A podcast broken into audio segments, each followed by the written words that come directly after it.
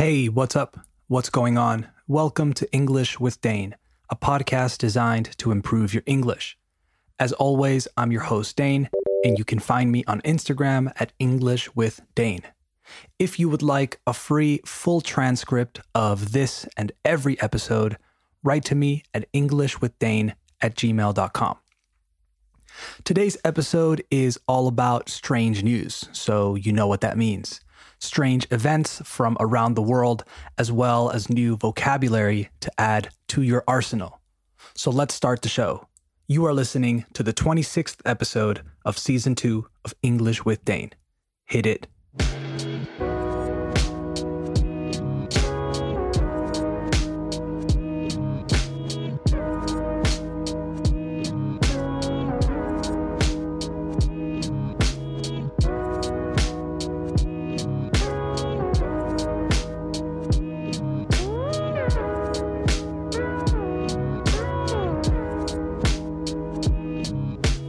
Okay, we have officially started the show, so let's get into our first headline.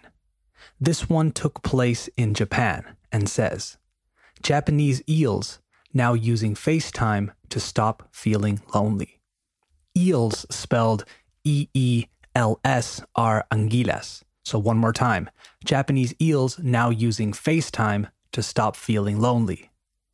It says, unlike Sweden, Japan has urged its population to stay home and avoid public places in response to the current worldwide crisis.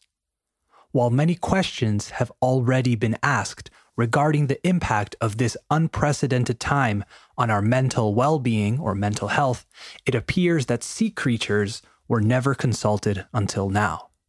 Sumida Aquarium in Tokyo has reported that animals aren't seeing any other people other than the staff and they're beginning to forget about humans. The garden eels, in particular, that's the type of eels, have started to burrow themselves, han empezado a enterrarse, into the sand and hide even when the aquarium staff pass by their tank. In response, the Japanese aquarium has requested volunteers across the country to video call its approximately 300 garden eels via FaceTime which have been dearly missing human interaction since the aquarium was mandated to close back in March.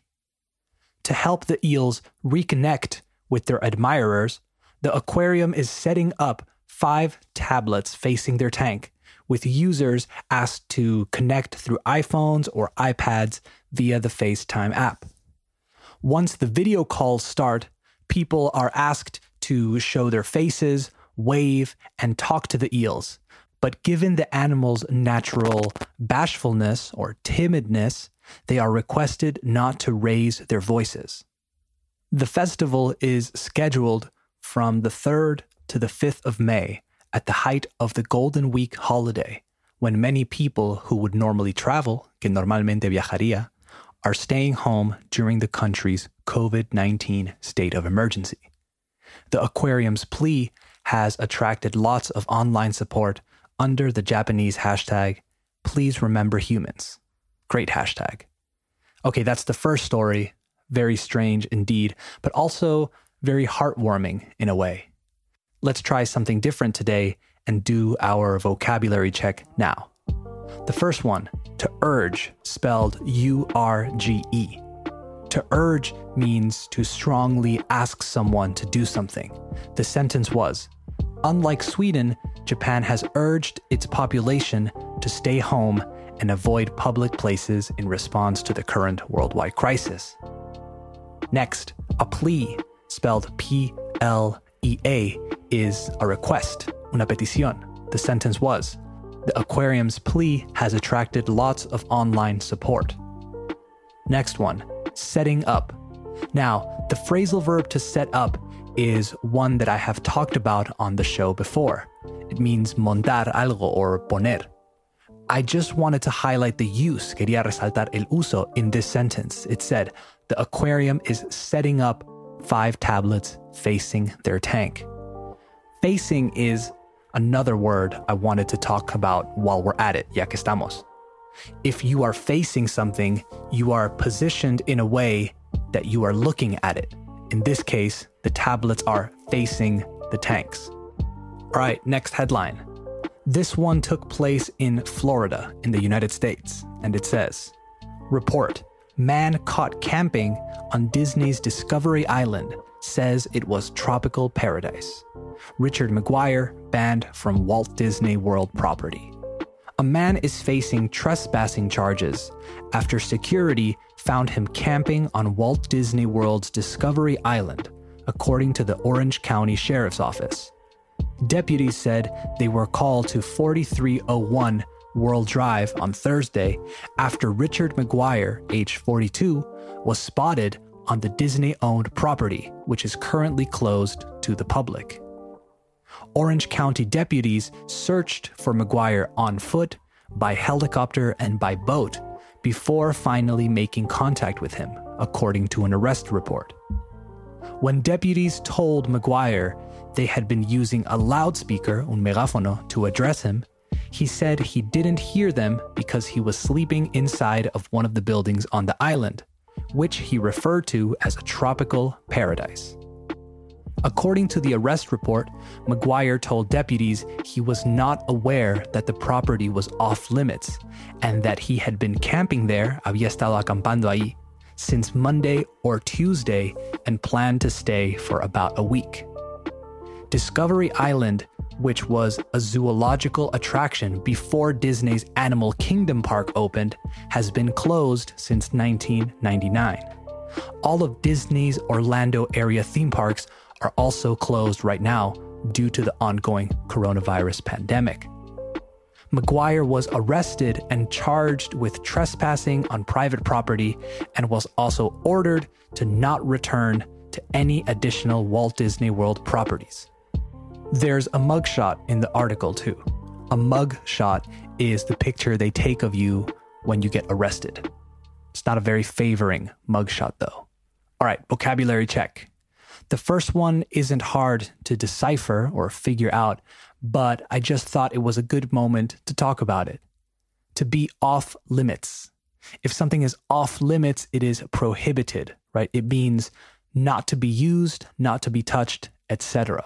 The sentence was McGuire told deputies he was not aware that the property was off limits and that he had been camping there since Monday or Tuesday. The next thing I wanted to point out or mention isn't a particular word. Instead, it is the use of prepositions in this sentence. Orange County deputies searched for McGuire on foot, by helicopter, and by boat before finally making contact with him. En helicóptero, by helicopter. En barco, by boat, but a pie, on foot. On foot is the exception to the rule you go to work by car, by bike, by train, by bus, or on foot. The other word from this article I wanted to talk about was the verb to trespass. To trespass means to enter someone's land or property without permission. When you get arrested, you get charged with trespassing. Okay, the sentence was a man is facing trespassing charges after security found him camping on Walt Disney World's Discovery Island. Oh, and there's facing again. A man is facing trespassing charges. You can probably figure it out, but this time facing means que se enfrenta a, okay? Se enfrenta a cargos de trespassing. Okay, I have one more headline. This will be a quick one. It says Italian mayor uses drones to scream profanities at residents ignoring lockdown.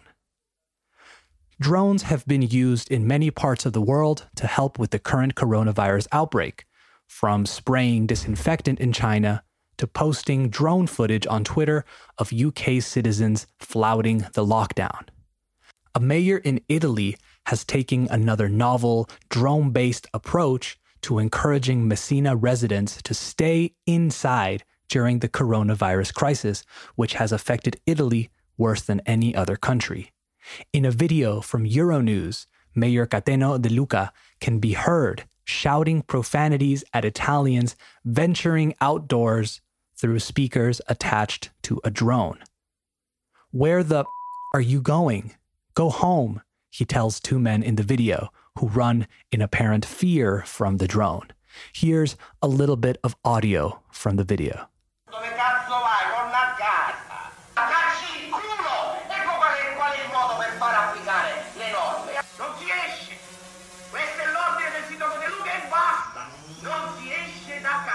Crazy. I'll put a link in the description of the episode so you can watch it afterwards because it's ridiculous. Let's do a quick vocabulary check before we go. Just one this time.